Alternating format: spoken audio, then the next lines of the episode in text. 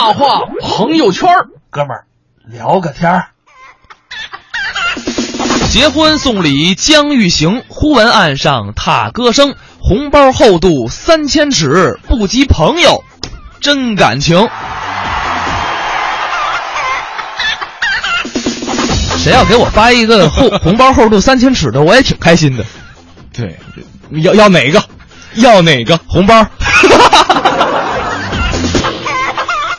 啊，怎么回事哈？这个这周日又有一场世纪大婚礼要举行了。嗯吴奇隆和刘诗诗马上就要结婚了。呃，前两天呢也是连续的被朋友圈里的各路媒体记者们纷纷的晒图啊。哎这个新闻刷了好多次啊。这个因为他们是收到了这个就是公关礼品嘛。嗯嗯，价值不菲啊。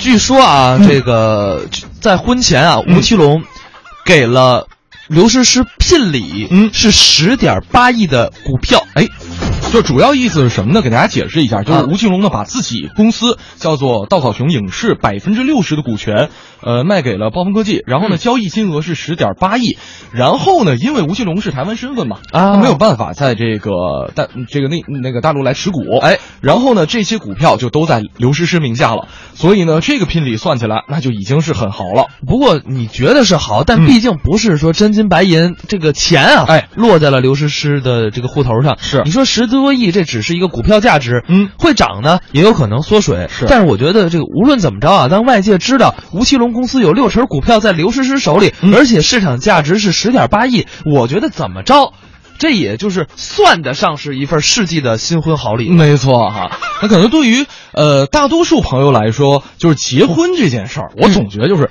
一辈子呃当一次，而且呢是当一次自己的主角儿，对吧？最好是当一次啊，对，就是大多数嘛，对吧？啊啊啊呃，而且呢，很多的男生女生都希望自己的结婚典礼一定要完美，嗯，就是说只要在你能够承受范围之内，我哎觉得就是说预算啊都可以上浮一些，这可能很多朋友都是认同的。对对对。接下来我们要给大家送上的王自健这个小段儿，说的就是结婚有钱。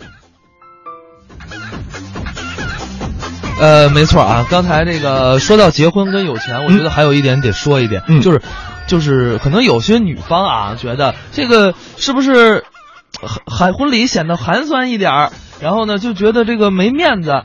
我觉得不是，这个关键在于什么呢？两个人舒服不舒服？有时候哎办婚礼挺难受的。嗯下面我们就来听听王自健怎么聊聊这个结婚跟有钱的事儿。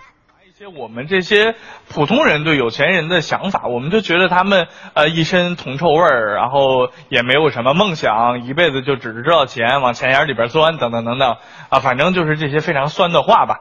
那我现在也有一些富翁朋友，我也经常用这些酸的话酸他们，对吧？那天就是，然后跟几个富翁朋友在一起聚会，然后他们还为自己辩解，他们说自健，其实我们也不是你们说的那样，我们这有钱人也有我们自己的梦想，我们也是为了实现自己的价值，而不是单纯的为了挣钱。然后我就觉得，那你说你们还有梦梦想，那我挨个问啊，来，这位大哥，请问你的梦想是什么啊？你现在赚了这么多钱，那你跟我说你最初的梦想是什么？然后那位大哥就憨憨的一笑，我最初的梦想就是卖煤。哦哦哦哦哦哦！这位大哥，你最初的梦想又是什么呢？我最初的梦想就是炒房。哦哦哦哦哦，好。那，这位大哥，你最初的梦想又是什么呢？我最初的梦梦想就是卖飞机。哦哦哦哦哦，好。那这位大妹子，你的梦想又是什么呢？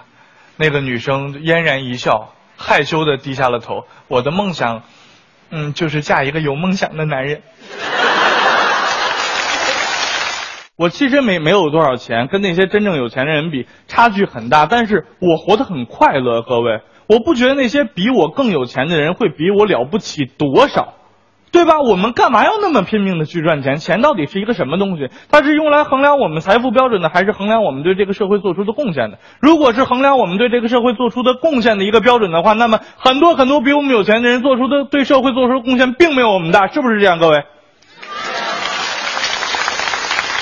我对待那些有钱人从来都不客气，我就告诉你，就你看电视呢是吧？你很有钱吧？有钱你看什么电视？神经病啊！啊！你比我有钱吗？你比我有钱又怎么了？我告诉你，虽然你可以比我有钱，但是你永远都不会有我快乐，对吧？不信你还敢不信？你要是不信的话，你把你的钱给我，咱们换换。之前有一个新闻报道指出了这样一个问题：北上深三地结婚成本已经都超过两百万了啊！很多年轻人啊都抱怨啊，现在真的结不起婚了。当然，这里面压力最大的还是父母，对吧？因为年轻人嘛，结婚都是用父母的钱。不过，结婚成本上升，对于年轻人来讲，可能也有好处。现在逢年过节回趟家，父母就问你嘛啊，什么时候找对象？什么时候结婚啊？天天逼你结婚。你现在再再长一长之后，再过年回家，父母就得很惊恐的看着你，对吧？你过去跟他说点什么，他就怕了啊？什么？你要结婚？什么时候啊？那当然，有了这样的一份榜单之后，我相信对一些人的生活也会产生一点改变。比如说有钱人，有钱人以后炫富还用攀比什么车？房、私人飞机吗？都不用，一堆人坐在一起吹牛皮，对吧？哎，就炫耀自己多有钱。有一个就说：“啊，我结婚了，在北京结的，哎，是吧？这显得很有钱，是吧？”另外一个瞥他一眼，哼，我也结婚了呀，我在上海结的，对吧？然后第三个人又说话了：“哎呀，惭愧啊，我还是单身啊。”但是我在北京离过一次婚，在上海立过一次婚。综艺对对碰，综艺对对碰，综艺对对碰，触动你笑的神经，神经经。好多朋友给我们打招呼啊！这个升学小伙雾霾，三位早上好，你好，带雾霾向你问好了。好，我们继续来看啊，今天跟大家聊的是这个婚礼。当然了，在聊之前还得跟大家说一个事儿，嗯，就是我们综艺对对碰观影团还在继续招募当中。嗯，呃，大家呢，如果说想参与我们三月二十号中午十二点的这个观影场次，地点在百丽宫影城金宝汇店，观影的这个影片的名字叫做《飞鹰艾迪》的话，大家可以把这个自己的姓名、联系方式发送到文艺之声的微信公众平台上来。嗯，然后您前面一定要加一个前缀，嗯。是电影票，因为呃各个节目啊，包括比如说有乌龙山伯爵，嗯。包括还有我们之前送《盗墓笔记》的票，就是您一定要写清楚了，要的是什么票，没错。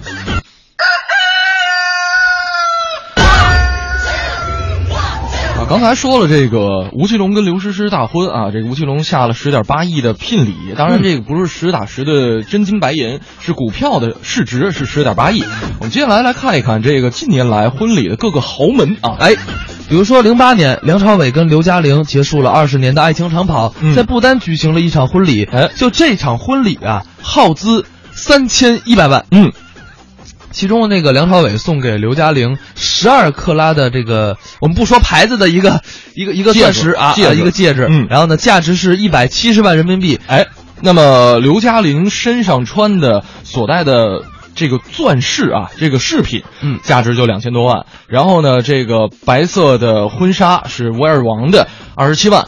呃，还有这个梁朝伟身上穿这个西装也是六万多啊，反正加加来加去，呃刚才我们提到了婚礼耗资三千一百万，加上婚礼总共的就是现场的一个开销是九百万，而且当时也都是呃梁朝伟来买的单。我觉得肯定啊，嗯，这这一来有钱，二来结束二十年长跑，这男的不买单，说不像不像话。嗯，再来看啊，这个同年，这个李嘉诚之子这个许晋亨跟香港演员李嘉欣结为夫妇，然后其婚礼呢。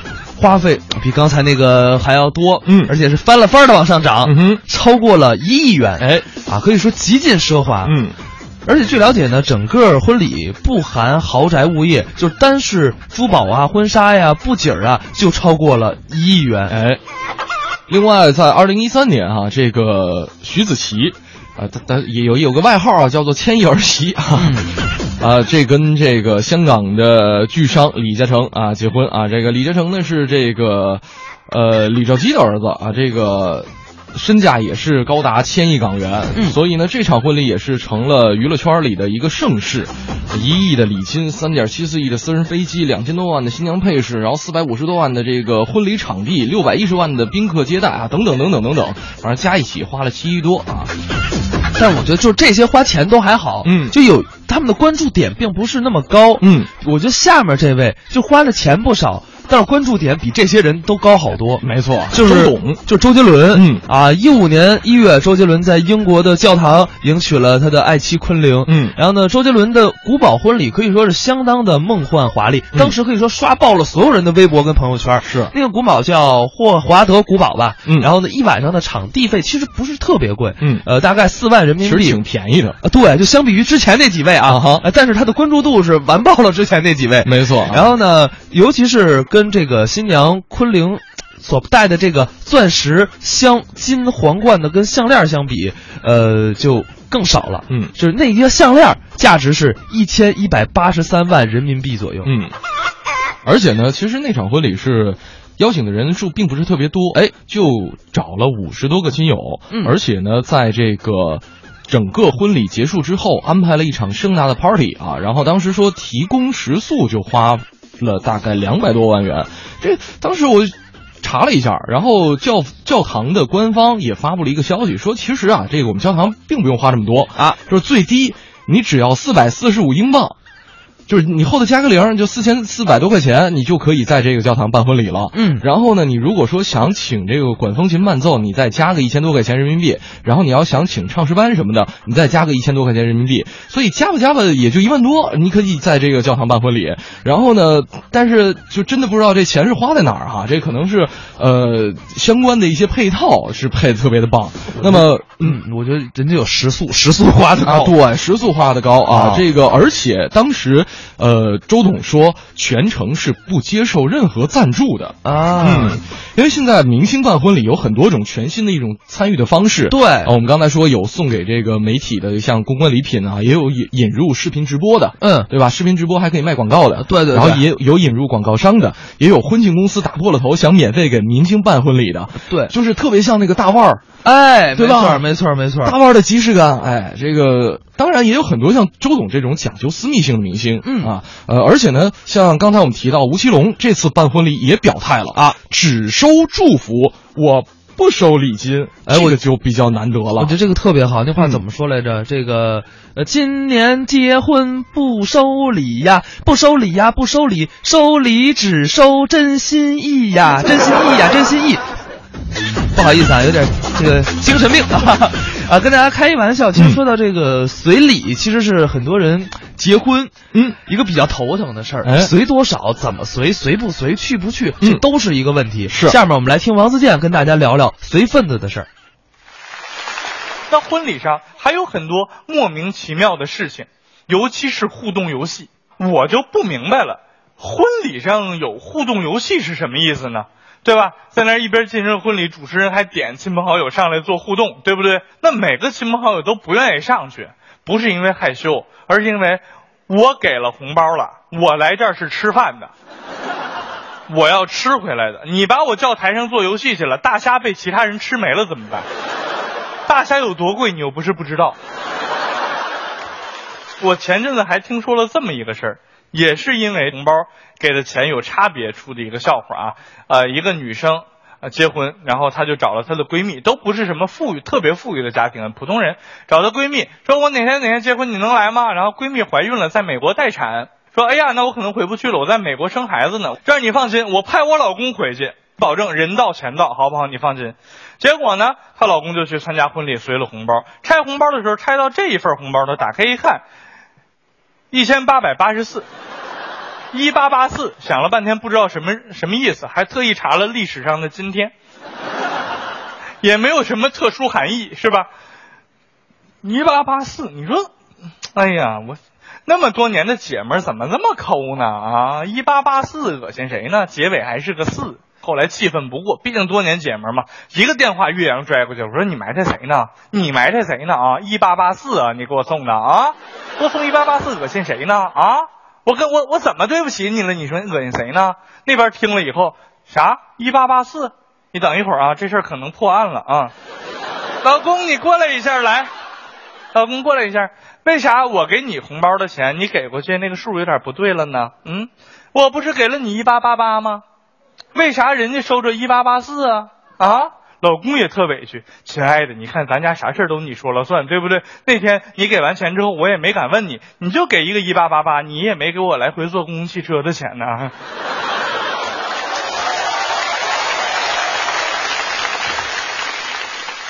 所以这种事情一解释开就都释然了。但是我觉得呢，这事不用解释，应该也能释然吧？毕竟是这叫什么闺蜜？你们不是多年的好姐妹吗？对不对？呃，我们跟我们朋友不是多年的好兄弟吗？难道就因为红包的钱多一点少一点，我们就不是兄弟了？什么叫真正的朋友？就是结婚不结婚之间，哎，给多少红包，给不给红包，甚至都能成为最好最好的朋友，这才是兄弟，对不对？我跟大家分享一个我认为值得推广的例子，就是我个人身上发生的事儿。我跟我北京的几个发小，我们先后一个循环里面，很快在在五年之内吧，我们十几个人都结婚了。我们随份子是这样一个道理：第一个结婚的人收到了每个人给他打的一个上亿元的欠条，知道吧？哎，就是比如说叫某某结婚，王自健随份子钱人民币一亿元（括弧此条仅在王自健结婚时回礼用），对吧？你看上去就很多很多钱，但是实际上谁也没有花钱，这才叫真朋友。刚才说过婚礼，其实我们中式婚礼呢有一个非常奇怪的习俗，也是跟西方学来的。我们要找主婚人和证婚人，对吧？西方的证婚人通常都是谁？神父、牧师，对不对？那是神职人员，而且因为两口子都是教徒。我们中国呢，由于也不是什么教徒，也没有什么神职人员那么多的神职人员满大街给你结婚用，对吧？于是我们找的都是单位领导。领导来当证婚人，他根本就不了解这对新人，他怎么给他们证婚？一点用都没有，对吧？我们从来没听说过两口子结婚之后，证婚人是是单位领导。后来两口子吵架了，打得不可开交，女的就在那儿哭哇哭，你根本就不爱我啊哭！哎，你怎么这么说话？我当然是爱你的了，我很爱你啊！你怎么爱我了？你怎么证明这件事啊？我对你的心这玩意儿天地可见呀！你你证明给我看！你等一会儿啊，我给我们王局长打个电话啊。我们王局长是证婚人，我让他来证明我对你的爱，这怎么可能呢？情侣之间也需要讲人情世故。我们通常讲人情世故是在熟人却又没那么熟的人之间才要注意。我们从来没想过情侣之间啊，属于零距离接触的，他更得讲人情世故，对不对？啊，比如说女生出门总得用个两三个小时化妆吧。为什么要用两三个小时化妆？因为人情世故吗？她会对男朋友说：“因为，哎，我重视你，哎，我在乎你，哎，老娘跟别人出去才不这么费劲的化妆呢。”女生们同意吗？同意的拍拍手。但是你们不知道，是男生根本就不重视你是不是重视他，你只需要按时下楼就行了。我再告诉你们啊，情侣之间真的是要讲究一种。交流手段的，有人说情侣之间要绝对的坦诚，是这样的吗？绝不是。像你女朋友问你一些问题，你就不能很坦诚的说，比如女朋友问你我胖吗？你要说不胖不胖。我美吗？美美美。我可爱吗？可爱。我萌吗？萌。没事，亲爱的，你跟我说实话，我不会生气的，我不会说实话的。上班期间小点声笑。九点三十四分，综艺对对碰正在为大家直播。你好，我是盛轩，我是小霍。刚刚啊，这个用了半个小时时间跟大家说了说这个呃聘礼，还有这个特别这个在婚礼上肯花钱的豪门们。哎，呃，刚才呢，其实也有很多朋友说这个为吴奇隆送上祝福。确实，这个吴奇隆这一场的婚礼给很多媒体圈的朋友们一个冲击。哎哎，就是呃。除了说聘礼和伴手礼让很多娱乐媒体啧舌之外，最主要的原因就是什么呢？就是吴奇隆之前啊，在呃媒体圈里边，包括很多公众面前的形象呢，就是特别节俭。对，尤其是这个，毕竟上一次离婚之后，这吴奇隆其实就一直被。背后贴着一个抠门的标签啊！呃，江湖上还有这么一个段子，嗯，说啊，这个吴奇隆觉得自己送了一千多的这个水晶项链给自己前妻，嗯，所以呢，钻戒钱应该自己那个前妻出，前妻出，嗯。后来呢，吴奇隆给了自己前妻多少的财产啊，跟赡养费，然后呢，某网站的这个网友们生生的就盖了两个楼，嗯，啊，一个说吴奇隆极品，嗯，一个说吴奇隆前妻极品，嗯，然后呢，最后，等于是。追到这个掐起来了，掐起来了，嗯。然后包括其实这个刘诗诗跟吴奇隆公开恋情之后，也有很多的这个刘诗诗的粉丝就就不不同意啊。啊，你说人人家结婚，你们不同意干什么呀？嗯那主要说这个吴奇就隆怕抠门儿。不是，一是说这个吴奇隆年纪有点大了啊而且呢还有这个婚史。另外呢，就是真的像小霍说的说，抠门儿这名声啊，就是太响了。对，但是啊，吴奇隆也在节目里采访的时候说过，嗯。说我什么事儿都能节俭，嗯。但是关于结婚这件事儿，嗯。哥们儿我是没有预算的，嗯。啊，按照没有上限的办。嗯，这是最近的接受媒体采访时候说的一个说法。呃对，再往前推哈，这个吴奇隆跟刘诗诗晒证说晒对戒的时候，也是吐槽，被、嗯。被很多媒体吐槽说你这就是一个钥匙圈儿、素圈儿。对啊，素的，嗯，素素戒啊，这个，然后呢，包括求婚也没有什么正经的仪式，就两个人吃饭，随随便便。去年儿童节的时候，呃然后呢就就求了婚了啊，然后说这婚礼还是遥遥无期，然后很多朋友就说这个新郎太极品了，对，最搞笑的就是去年十二月，嗯。就是呃，不知道是开玩笑也好啊，还是怎么着，这个有媒体问那个问吴奇隆说，那个办婚礼的这儿，你准备给你媳妇儿刘诗诗送一多大克拉的钻戒呀、嗯，然后吴奇隆是这么说的：“我没钱啊。”我又没钱呢。哎呀，当然，我觉得这也是开玩笑，因为你看，马上啊，咱们就可以见证吴奇隆大方一次了。嗯就说到节省，可能是生活当中每个人不同的小习惯。下面我们来听一个作品，韩云飞、李增瑞表演的《节省》。呃，感谢大家的掌声。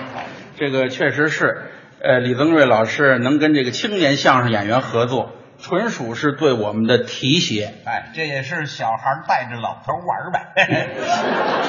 说实话，我特别爱玩老头，也不是，我特别爱，我特别爱跟老头玩，是不是？啊，对，保持一颗童心。哎，对，哎，经常的呢向他学习，哎，甭管是这个艺术上啊，生活上啊，哎，特别是生活上，我特别得向您学习。为什么呀？哎，李老师这么大岁数啊，啊，优良的传统继承了很多，那不能忘最主要一个字儿什么呀？省，哎，对，对不对？应该是节约，哎，节俭过日子，没错优良传统我们都得学。那不能忘。咱们打个比方，你说，比方说就这个点儿了，嗯，您要回到家啊还没吃晚饭呢，家里也没东西，那我呢？怎么办？跟我们那个婶儿啊？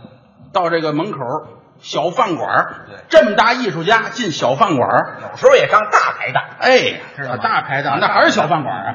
哎，进去简单的点个菜，哎，哎，拿过菜单一看，服务员过来，来点菜，来，点来写啊，姐，拍黄瓜，去吧。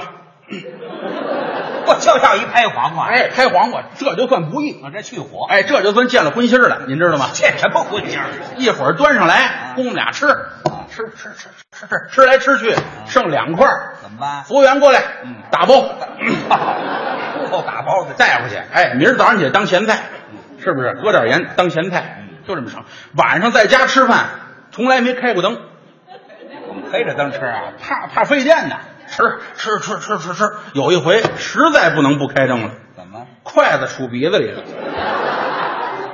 多大篓子这？是不是？就这样，有一件事儿，我对您佩服的五体投地。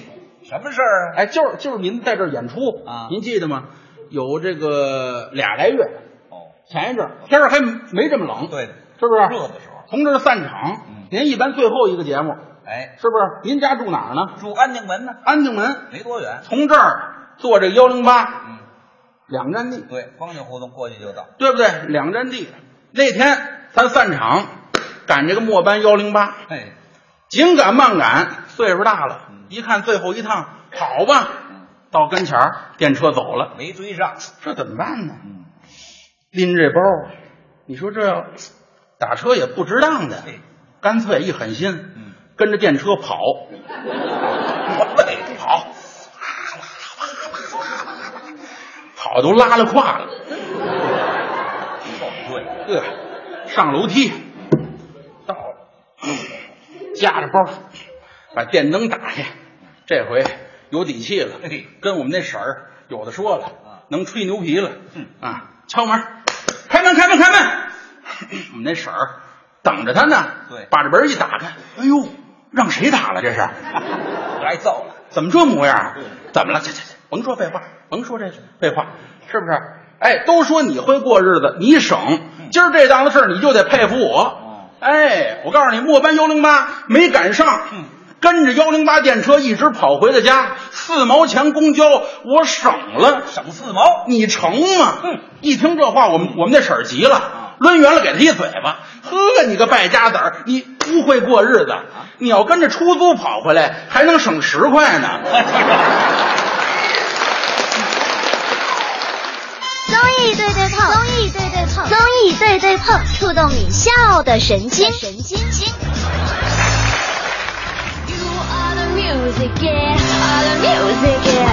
韩云飞、李增瑞的节省啊，这里边讲了一个可能大家都比较熟悉的一个段子，哎，呃，也是比较极品。但是话说回来，我们刚才说这个吴奇隆之前被大众贴上这么一个抠门的标签，现在可算是被揭下来了。嗯，呃，吴奇隆其实之所以老让觉得他抠门，呃，可能还真的是小的时候啊太苦了，小时候受过罪。嗯，对，因为就是虽然说吴奇隆年轻的时候也是惊天动地的帅气过，而且成名又早，但是呢，就是真的很多朋友不太了解他小的时候的一些经历。对，比如说吧，吴奇隆从小是特别家里穷，嗯一家四口呢就住在一个小小的阁楼里头，嗯上学的时候一般到了周末呀，吴奇隆就会去当这个救生员，赚点学费呀，赚点生活费。就是如果说家里没有来源，或者说这个找不到这个呃课外的工作的时候呢，这个两个搞运动的大男生一周啊，嗯就吃一条吐司面包，哎最长坚持过一个月。你想想，一周啊啊，而且是大小伙子，就是吃一条吐司面包。嗯，然后呢，他其实说啊，那个当了明星了，也算是翻身了。没想到吴奇隆的爸爸吴爸爸又又欠了债了，嗯欠了千万的这个家庭债务。他是相当于是替他父亲还债，还了十二年的时间。，对，相当于就是他挣钱挣最火的那些年，嗯，都是在给父亲还债。是而且工作强度最大的时候啊，就是吴奇隆，据说七天睡一两个小时。你想想，七天睡一两个小时，最搞笑就是他爸还批评他呢，嗯，他爸说：“吴奇隆，谁让你去当明星的？别人不认识你，咱爷俩不就跑路了吗？”他爸心也挺大啊，心大的爸爸。所以呢，其实呃，很多朋友在这个各种访谈啊、综艺节目当中，可能看到吴奇隆就一直比较节俭。哎比方说，我记得他之前参加这个《鲁豫有约》，嗯，跟鲁豫聊天的时候，他拿出了自己之前的一个书包，哎，呃，然后呢，跟鲁豫说说这个书包我用了二十年了，就缝了又补。他当时镜头给了一个大特写，嗯说这个书包的这个连接带上真的是已经用这个铁丝儿哈微的都已经不成样子了，哦，就是这么节俭的一个人。嗯，就是遇到了自己生命当中的爱人哈、刘诗诗。当然，其实虽然说在乎钱，但是也一定要出手大方。对，我就该花就得花嘛。嗯嗯，但是打小赚钱的这个事儿，吴奇隆真的是成名早，还好成名早，能把这个千万家庭的负债给还上。对你像他是这个小时候想挣钱，嗯人就能挣着了。嗯但是很多人啊，尤其像我们，呃，可能大部分人，你小时候想挣钱，小时候缺钱花的时候就是想挣钱嘛。但是是真挣不着啊。为什么我们小的时候没有钱了，想的是去赚钱，而不是跟父母要呢？我不知道是不是所有人都一样啊？我觉得应该差不多。在我们很小很小的时候，父母总是给我们营造出一个家里很穷的感觉，是不是大家都这样？是吧？好像家里就快揭不开锅了一样。然后那个时候，我们又是从小生在红旗下，长在春风里的少先队员，对吧？小时候我们看都什么闪闪红星啊、小兵张嘎啊、鸡毛信呐、都可穷可穷了。而且我们一直认为好人就应该是穷的，我们就真的不好意思跟家里要钱，那我们就会想办法自己去赚钱。那小时候赚钱的方法就比较心酸了。直到有一天，我妈的一句话提醒了我，啊，我妈有一天跟我说：“你再闹再闹，就把你卖给收破烂儿。”我突然恍然大悟，我收破烂儿啊！我们那会儿基本就剪剪电线，哎，剪那个一条一条大电线，哎，拿回去剥开外边塑料皮，里边有铜丝儿、有铁丝儿，卖这个。哎，后来蛋蛋发现了这个事儿，他就说：“哎，你们是你们是怎么那么有钱的呢？为什么呀？”哎，我说这个你赚不到钱啊，主要因为你眼界不够开阔。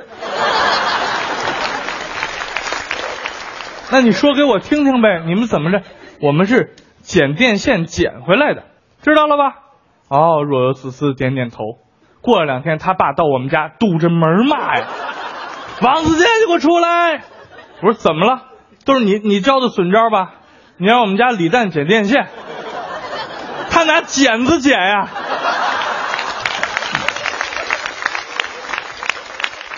人间惨剧啊！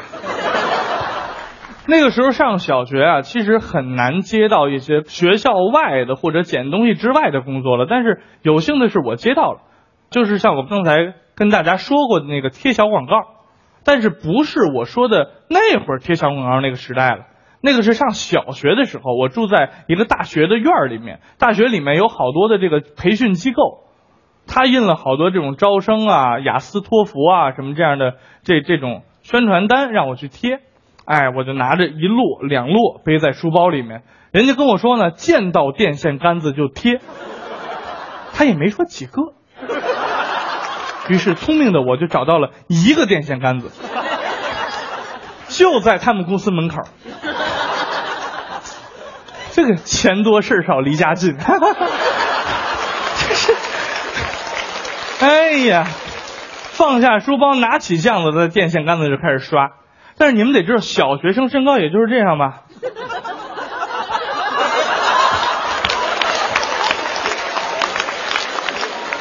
我就紧着这个高度啊，转着圈贴。哇，把那两单贴完之后，立刻又去领了两单出来，咵开始贴。哎呀，我也不知道赚钱是这么快乐的一件事儿，就可好玩了，觉得啊，贴贴贴贴贴，慢慢叠啊，越贴越粗，越贴越粗。贴了一下午，再看电视，这神七，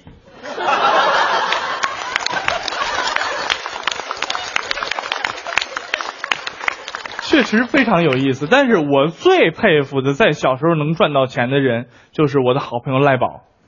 赖宝赚钱的方法实在太了不起了，卖啤酒瓶子，而且他是卖他爸喝过的啤酒瓶子。可是他爸也不是特别的爱喝酒，于是呢。他就掌握了一大堆劝酒的方法，永远有借口让他爸爸喝，而且还不是那种特别俗气的。比如说，现在我们都知道内蒙人特别能喝嘛，是吧？跟内蒙人喝酒一来，草原雄鹰展翅飞，一个翅膀挂两杯，先干四杯。这这这这个，这个太大众化了，是吧？赖宝的方法非常之高级。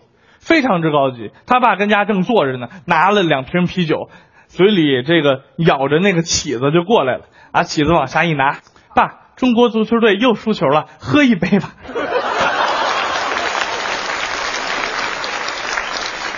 哎呀，又又过了几天，拿两瓶啤酒，爸爸，还有五个月你就过生日了，来庆祝庆祝。直到有一天，他爸都出门了，准备要走了，他还拿一瓶啤酒过来。爸爸，庆祝你今天第一天开车上路，来庆祝庆祝。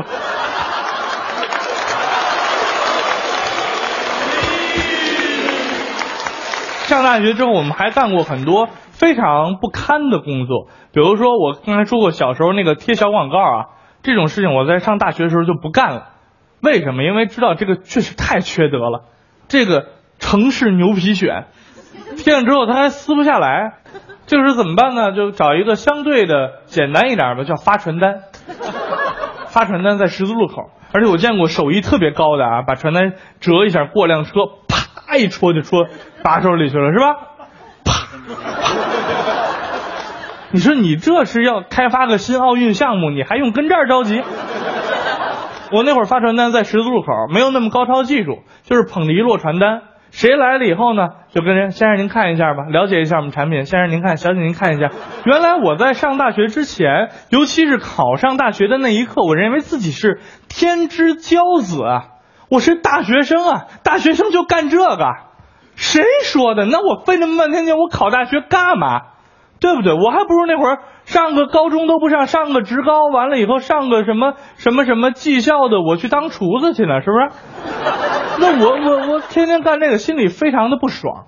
在不爽的时候，人就是这样啊。尤其你很 low 的时候，你一定会找比你更 low 的人，去找一下心理平衡。于是我在发传单的时候，我就看见旁边有个乞丐，蹲在阴凉处，旁边放个碗，在那儿就那儿等着。我说比起他，我还是强多了吧，是吧？起码我发一天传单能赚四十块钱。可是过去看他碗里，光五十的就四张，而且我还是站着，他还在阴凉里，这也太不讲理了吧啊！而且他还人心不足啊，一会儿他不坐着了，把盆拿起来，拄个棍儿，也到十字路口来了。过来个人，我就先生您看我们产品，可怜呐，可怜呐。先生，您看我们产品，可怜呐，可怜呐，就一直跟着后边转，最后他终于转到我这儿来了，可怜呐，可怜呐。我说你也这么觉得吧？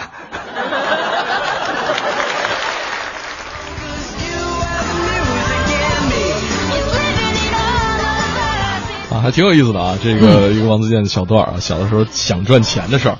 呃，其实刚才我们提到了这个吴奇隆说节俭啊、抠门啊，但其实现在来说，吴奇隆也是一个隐形的富豪了啊。哎，没错，我先来看一下他的这个产业啊。对呃，比如说影视制作的出品人，嗯电玩游戏的投资人，嗯餐饮呀、房地产呀、生活用品啊、服饰啊、食品老板呀等等等等。嗯一个人拥有六个公司、两个工作室和三项专利。哎呦喂列出来都是非常唬人的。是嗯，当然了，他投资理财也是一步一步学的。哎，呃，第一次投资是开餐馆，我相信可能这个很多这个小朋友们都没出生呢。啊，对我们九一年以后的啊，你们都没见到过这个吴奇隆第一次投资。是他投资的第一家餐馆是香港的龙华楼，嗯但是呢，由于自己喜欢吃泰国菜，嗯所以呢，在什么北京啊、上海啊、苏州啊各地开了很多家泰国的餐厅。是，另外这个吴奇隆的房地产事业干的也是比较大的，嗯而且呢，他其实在日本开了自己的这个房地产中介公司，是由自己的表姐负责。哎啊，然后当然，我觉得就是这么大的飞跃，不单单是说呃，在这个实体行业当中，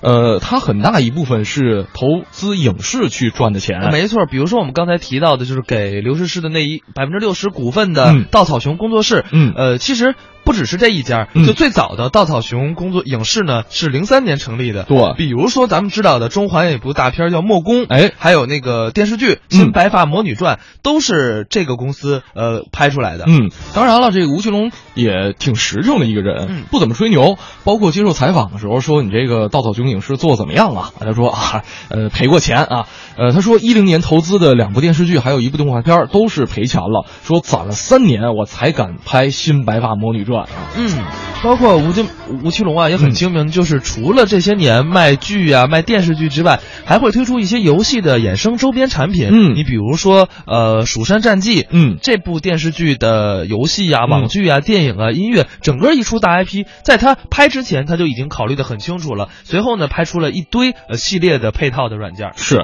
那其实包括还有一些商业传说，也是超出了艺人的一个知识范畴。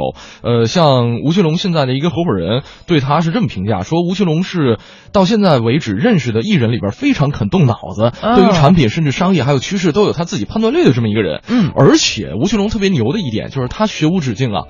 呃，在去年三月的时候，还有新闻说，这个吴奇隆开始读北大的这个 E EMBA 了。哦，一年的学费啊，一年的学费六十万人民币啊，不过我们觉得没关系，为什么？吴奇隆挣的多呀。嗯哼那话怎么说来着？我挣钱了，挣钱了。吴奇隆真的是挣钱了。所以呢，说这个就是包子啊，有馅儿不在褶上啊。吴奇隆看起来比较节省，就是像读书啊、结婚呐、这种人生大事儿上，还是挺舍得花钱的。嗯，我觉得旁观者可能认为说吴奇隆这次真正秀出了经济实力，嗯然后感觉哎呀为刘诗诗长舒一口气。